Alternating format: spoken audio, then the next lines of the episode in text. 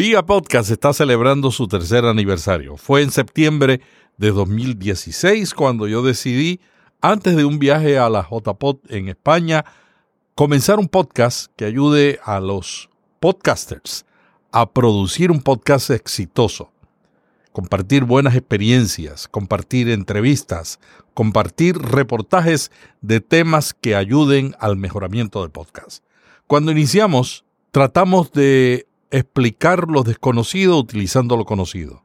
Para muchas personas que no sabían que era un podcast, dijimos en la introducción del podcast, vía podcast, la nueva radio. A partir de este capítulo o episodio, ya no vamos a decir que vía podcast es la nueva radio. Creemos que eso ha confundido a mucha gente pensando que podcast es radio bajo demanda y eso no es un podcast. Así que estamos utilizando otros términos a partir de este episodio. Acompáñenos y disfrute de la experiencia de otros a través de los reportajes que aquí presentamos.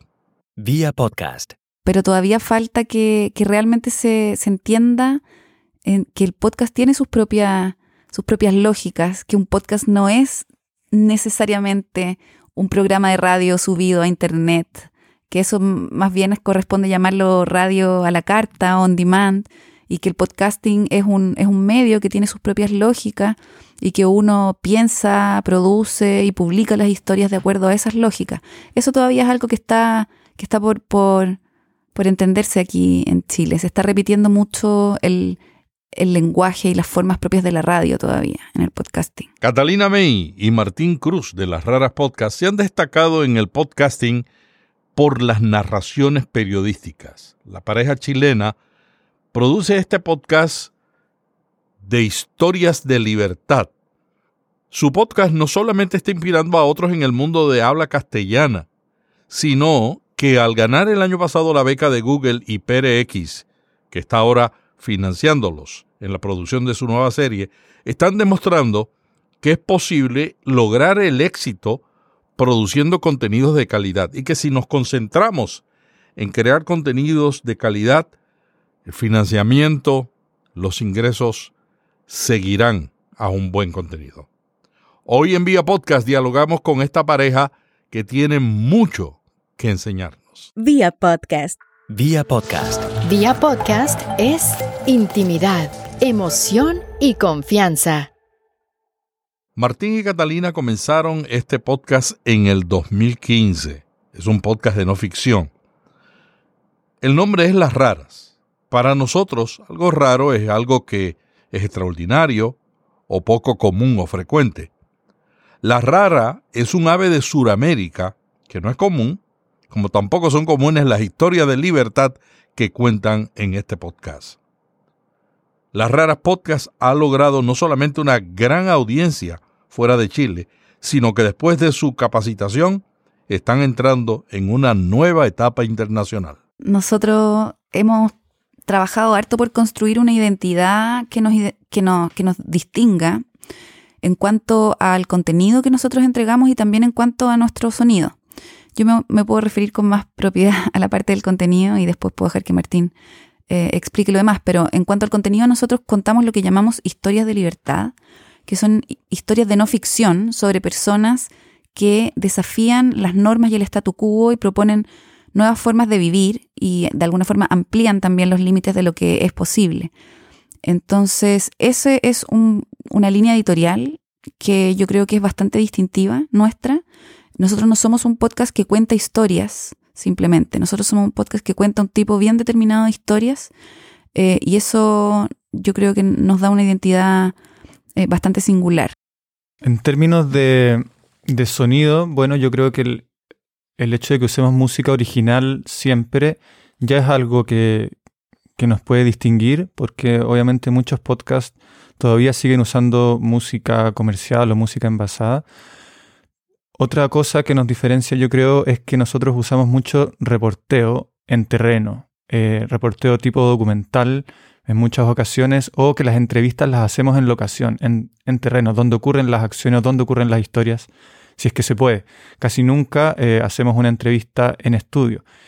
Y tampoco somos un, podcast eh, de conversación, no somos un chatcast, sino que estamos mucho más ligados al reportaje o a la investigación periodística. Y yo creo que eso también nos distingue bastante de otros podcasts, eh, al menos en español, creo yo. También, bueno, hacemos uso de eh, paisajes sonoros, que son los ambientes sonoros de los lugares donde ocurren las historias y las acciones, y tratamos de incorporar eso siempre eh, en la narrativa sonora de nuestras historias como forma de entregar más información, no solo estética, sino que eh, añadir información a la historia. Y bueno, por supuesto que también tiene un rol estético, pero narrativo por sobre todo, creo yo. Contar historias es la tradición más importante que poseemos los seres humanos. Cada historia que contamos tiene una lección que instruye al que escucha. Las historias nos enseñan a amar, a perdonar, a ser justos y a luchar por lograr un mundo mejor. Las historias funcionan como un reflejo del mundo en que vivimos. Estamos regresando con los podcasts al arte de contar historias. Mm, yo creo que nunca se ha ido lo de contar historias. Lo interesante que está pasando con contar historias en audio y el, y el auge que está teniendo es difícil dar un, dar, un, dar un porqué. Yo creo que, bueno, obviamente está muy ligado al desarrollo de la tecnología que nos permite hacerlo, al desarrollo de la tecnología que nos permite, no sé, circular por la ciudad escuchando una historia en audio. Em, pero a mí lo que me gusta eh, tener presente cuando, cuando contamos nuestras historias es que al final las historias orales, como tú dices, se han contado desde siempre y apelan a, una emotividad del, auditor que es muy bonito. Apelan a un auditor que con su experiencia complete la historia que nosotros estamos contando. Entonces, por ejemplo, si nosotros contamos una historia que sucede en un colegio, como una vez contamos la historia de un, profesor poeta que encanta a sus alumnos cantándole eh, canciones de rock con poesía. Nosotros te ponemos el, audio de un colegio a la hora del recreo y uno, uno completa esa, esa, historia con su propia experiencia. Uno vuelve a sus años del colegio y, eso hace que, apelemos a, los auditores de una forma muy em, emocional, muy cariñosa y, por eso nosotros tenemos una comunidad de auditores tan interesante en torno nuestro, que son súper fieles, que nos están esperando, que estos días en las redes sociales nos mandan fotos diciendo que están esperando nuestra nueva temporada. Entonces yo creo que eso es algo muy bonito de las historias sonoras. A mí me hace recordar una comparación que me hizo un amigo que es fotógrafo eh, respecto de la narración oral y que él dice que la narración oral y la fotografía tienen algo muy parecido, que es que ambos juegan con el fuera de el fuera de cuadro, es decir, con aquello que no se está viendo. Cuando uno toma una foto, uno ve una parte del paisaje o de la situación y el resto uno la completa con su imaginación. En el audio ocurre lo mismo. Eh, nosotros tenemos una parte de esa información y el resto la completamos con nuestra imaginación y eso, como dice Cata, apela a algo emotivo que es muy poderoso y que de alguna forma lo, diferencia de, por ejemplo, el contenido audiovisual, que en general te entrega casi todo. Entonces, em, yo creo que es eso algo con, lo que la gente hoy en día se está como volviendo a encantar, porque quizás se, ha alejado un poco la, radio del del diario vivir y ahora entonces los contenidos de, en audio digital como que están volviendo a conectar la gente con, con eso, creo yo. ¿Por qué el cambio en contar historias cuando tenemos más medios, más contenido y también menos tiempo que en la década del 50 cuando la gente se reunía alrededor de un aparato de radio para escuchar? Yo creo que tiene que ver con, con cómo han ido cambiando los hábitos también de las personas en, en la sociedad y en la ciudad. Recordemos que el podcast todavía es un medio que está muy ligado a la vida en, la ciudad. O sea, la penetración en, lo rural sigue siendo más importante la radio que el podcast. Em, entonces, en las ciudades la gente, em, creo yo que, se, necesita otro, otros medios de conectarse con la información, con las historias, eh, con los contenidos, que, que ya no son la pantalla. Y porque también, como tú sabes, Melvin, el, lo que te permite el podcast es precisamente eh, conectarte con esos contenidos en, momentos en que la pantalla no se puede. Es decir, cuando vas camino a tu trabajo, o cuando vas andando en bicicleta, cuando estás en el gimnasio, cuando estás cocinando. Son, son otros momentos los que eh, se pueden acompañar, digamos, con contenido en audio y eso es lo que yo creo que está cambiando un poco en, las, eh, en las rutinas o en, en, las formas de vivir en, hoy en día en la ciudad. Sí, a eso me refería yo cuando antes comentaba sobre el desarrollo de la tecnología que ahora nos permite hacer eso. O sea, podemos descargar un audio digital en nuestro celular y escucharlo mientras vamos andando en bici, o mientras vamos en la micro, camino al trabajo, o cuando estamos en el gimnasio.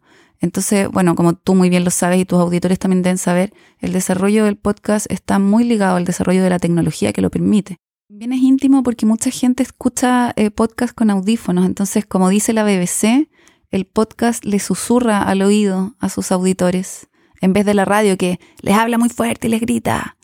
Entonces, yo creo que sí, hay mucho de eso. Este auge tiene que ver con, la nueva manera que, hoy en día se están eh, la gente conectando con sus contenidos y es que ahora uno elige de forma mucho más selectiva qué es lo que quiere, en este caso, escuchar. Antiguamente uno prendía la radio y simplemente eh, estabas ahí expuesto a lo que la radio te ofrecía en ese momento de forma un poco azarosa a veces, pero hoy en día la gente está como mucho más acostumbrada a y necesitada de contenido on demand, o sea, de ellos ir a buscar el contenido que ellos quieren escuchar. Y yo creo que eso entonces está como moldeando un poco la, la industria de una forma bien potente, que es lo que estamos viviendo hoy día. Hey, vamos a hacer una pausa. Será breve, te lo prometo. Si quieres comenzar un podcast, hay muchas maneras de hacerlo. Ir al Internet, leer artículos, ver videos, pasar largas horas para luego descubrir que a lo mejor algunos de esos contenidos están obsoletos o que la persona que los produjo no tiene la experiencia como para contártelo bien. En la Academia de Podcasting.com estamos seleccionando podcasters de experiencia, gente que sabe enseñar, para que te comparta cómo ellos han logrado sus resultados.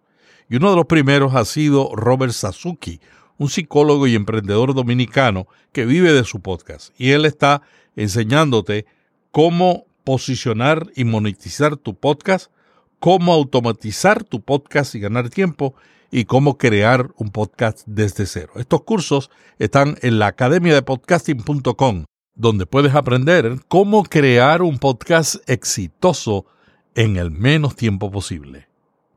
¿Te diste cuenta? Siempre cumplo lo que prometo. Definitivamente Chile está viviendo un momento especial sobre el podcast y las raras tienen mucho que ver con esto. Hace poco un estudio de Next dijo que Chile era uno de los países del mundo donde más estaba creciendo el podcast. ¿Qué opinan las raras podcasts sobre eso? Sí, fue curioso, fue curioso ese estudio porque aparecía Chile en el primer lugar y por supuesto que nos sorprendió a todos y a mí me sorprendió también el hecho de que los, si no me equivoco, los tres o cuatro países que los seguían también eran de Sudamérica. Entonces, independiente de, de si era Chile u otro, lo que se estaba mostrando ahí era que había algo que a nivel regional estaba pasando y eso, por supuesto, que nos alegra a todos como productores y auditores de podcast en, Latinoamérica. Es decir, que, el, el contenido en español está creciendo con mucha fuerza. En Chile, la verdad es que nosotros desde que comenzamos a hacer las raras en el 2015, hemos visto como, como sí se ha desarrollado un ecosistema con bastante fuerza y cada vez creciente eh, rapidez en, términos de producción y de consumo. Cuando nosotros comenzamos, nadie hablaba de podcast. Cuando nosotros mencionábamos la palabra, todo el mundo se queda con una cara de claramente no saber de qué estamos hablando. Y hoy en día ya casi mucho más frecuentemente la gente está hablando, entiende y los programas eh, están saliendo a la luz, hay mucho más gente produciendo, gente animándose a hacer contenido de podcast, entonces sí que eh, se ve hoy en día un crecimiento, al menos acá en Chile. Sobre todo los medios tradicionales están como un poco subiendo al carro, eh, están empezando a hacer sus propios podcasts, las radios, un, un diario aquí, está haciendo un daily. Em, está empezando como a surgir una, una industria un poco más, más allá de lo que proyectos independientes como el nuestro puedan hacer, siempre un poco más desde afuera, ¿no? Pero, pero todavía falta que, que realmente se, se entienda en que el podcast tiene sus propias, sus propias lógicas, que un podcast no es necesariamente un programa de radio subido a internet, que eso más bien corresponde llamarlo radio a la carta, on demand, y que el podcasting es un, es un medio que tiene sus propias lógicas y que uno piensa, produce y publica las historias de acuerdo a esas lógicas. Eso todavía es algo que está, que está por, por, por entenderse aquí en Chile. Se está repitiendo mucho el, el lenguaje y las formas propias de la radio todavía en el podcasting. ¿Qué otras diferencias ven Catalina y Martín entre la radio y el podcasting? Mira, lo que yo veo en Chile hoy en día, por ejemplo, si tú te metes a Spotify o, a ver los principales rankings de consumo de podcast en Chile, los primeros lugares los ocupan puros chatcasts, es decir, programas de conversación. Dos personas, tres personas que ponen un micrófono arriba de la mesa y se ponen a conversar durante una hora y media, dos horas, y después simplemente eso se sube a internet. Esa lógica es claramente la misma lógica que tiene la radio desde hace mucho tiempo. Simplemente la única diferencia es que uno está en un estudio y los otros están en un link de su casa. Pero la forma de entenderlo, el, el contenido, sigue siendo la misma que la radio. Lo que hoy en día nos está permitiendo el podcast es algo mucho más allá de eso. O sea, eso obviamente es una posibilidad, pero tú también puedes hacer un documental sonoro, puedes hacer experimentación sonora con arte sonoro, puedes hacer ciencia ficción, puedes hacer eh, programas para niños, puedes hacer em, programas educativos y programas de idiomas. O sea, hay una infinidad de contenidos que son distintos que los que se suelen producir para la radio y que, es lo que Cata dice que, que, por lo menos acá en Chile todavía estamos en ese sentido un poquito atrás en, que las, las grandes, los grandes medios o las grandes empresas todavía entiendan esa diferencia y por lo tanto empiecen a pensar en producir sus contenidos de otra manera. Salir a reportear en audio, por ejemplo, en el caso de algún diario o algún noticiario, y no solamente tener al periodista contándote o leyéndote la historia. Em, o producir, no sé, de otra manera con, con, un, con un poco más de producción, digamos. Hay muy poca producción en los podcasts que se están publicando en Chile en este momento. No hay mucha postproducción muy poca, muy poco diseño de sonido, muy poco interés en la música, que se usa mucha música envasada. O sea, todavía falta realmente que yo creo que para que explote el... Siempre se dice que, falta que en español explote un, un serial, ¿no? Un, podcast que sea como serial, que haga que todo el mundo quiera escuchar podcast. Eh, porque a todos nos gustan los podcasts, solo que algunos todavía no lo saben, ¿cierto? Ese es como el dicho. Pero eso no está pasando yo creo que eso va a pasar cuando un medio grande que tenga recursos se la juegue por producir un contenido sonoro realmente de calidad. Y en eso yo creo que los medios oficiales, los medios mainstream, están al debe todavía, aquí por lo menos. ¿Cuánto tiempo les toma producir las raras podcasts? Mira, nosotros antes de esta temporada que estamos produciendo con más recursos por el programa de Google, eh, la verdad es que hacíamos las historias en nuestro tiempo libre. Nos demorábamos más o menos un mes y medio entre una historia y otra. Producíamos una, la terminábamos, la publicábamos y empezábamos a producir la otra. Pero ahora que estamos trabajando eh, en el contexto de este programa de Google, eh, nos, ha, requerido mucho más trabajo. O sea, como te comentaba, vamos a publicar 10 historias de aquí a fin de año. Entonces estamos produciendo 10 historias al mismo tiempo, que imagínate, o sea, es una cosa que jamás habíamos hecho antes.